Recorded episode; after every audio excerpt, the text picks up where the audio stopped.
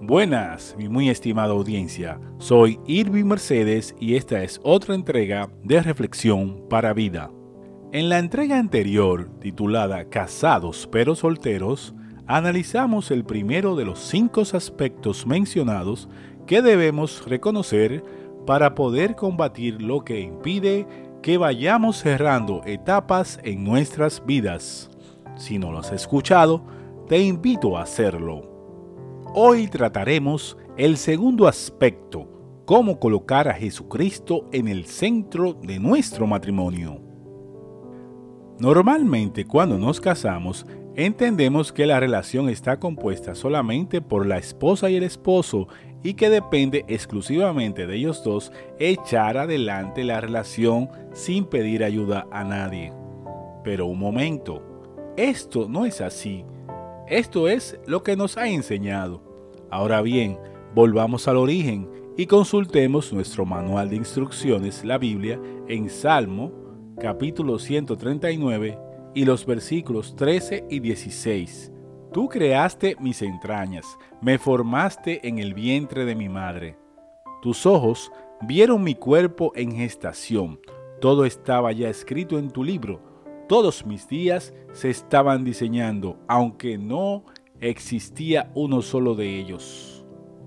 Estos versículos nos revelan que Dios nos creó y diseñó nuestro futuro, incluido nuestro matrimonio. Entonces ya podemos deducir que Dios es un Padre que aunque estemos casados, Él continúa con nosotros apoyándonos en nuestras necesidades. Él es quien nos cuida, nos provee por medio del trabajo o el oficio que elegimos. Él abre las oportunidades para que nosotros las aprovechemos.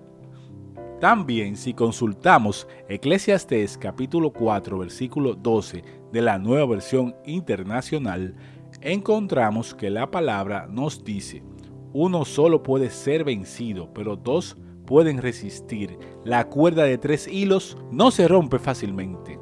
Fin del versículo. Entonces, emulando la cuerda de tres hilos, tenemos dos hilos para el cónyuge y el hilo principal para Dios, quien será nuestro centro. Entonces, poner a Dios en el centro de nuestra relación matrimonial garantiza el éxito de la misma. El requisito es que estudiemos y obedezcamos la palabra de Dios, sigamos a su Hijo Jesucristo estemos comprometidos con nuestro matrimonio y seamos pacientes y perseverantes en las situaciones que se nos presenten en el camino, siempre mirando a Dios y no a las circunstancias. Por lo tanto, es importante que ambos cónyuges rindan su vida al Señor. En caso de que no lo hayan hecho, podrán hacerlo expresando de corazón la oración al final de la entrega. En caso de que ya ambos hayan rendido su vida al Señor, deben mantenerse firmes, no importa lo que suceda. Dios proveerá en su tiempo y según su voluntad. ¿Acaso ustedes si tuvieran una hija o un hijo casado y necesitara su apoyo, no lo ayudaran? Pues asimismo, Dios hace con los que rinden su vida y entregan su matrimonio a Él. En resumen, para rendir nuestras vidas a Dios debemos, primero, reconocer y proclamar que Jesús es el camino para llegar al Padre, como él mismo se lo indicó a sus discípulos en Juan capítulo 14 versículo 6 de la nueva versión internacional. Yo soy el camino, la verdad y la vida, le contestó Jesús a sus discípulos. Nadie viene al Padre sino por mí. Fin del versículo. Esta proclamación la podemos hacer a través de la oración de fe que haremos en breve. Segundo, obedecer su palabra y sobre todo ser perseverantes, confiados en que Él nos ayudará en los momentos difíciles durante toda la vida de nuestro matrimonio en esta tierra.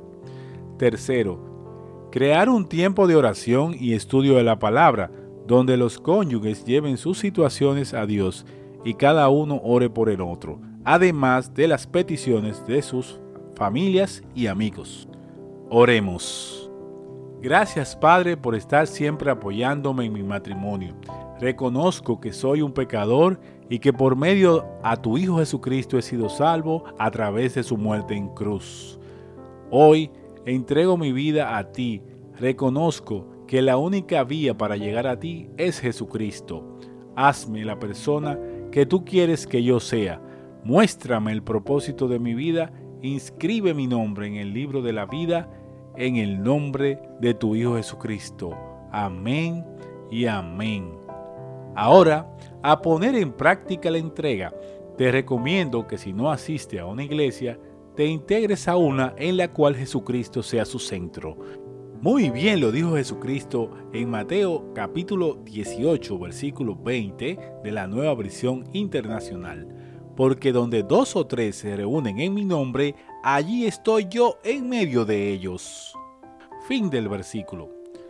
Recuerda, si tienes alguna duda, favor escribir a reflexionparavida.gmail.com y con gusto les contestaré. También pueden encontrarnos en las diferentes plataformas de podcast, en nuestro canal de YouTube y en Telegram. Si no estás inscrito, ¿qué espera? Inscríbete y activa la campanita para que te lleguen las notificaciones de las nuevas entregas. Si la entrega te ha sido de bendición, dale like y compártela con tus amigos y familiares. Dios les bendiga por siempre.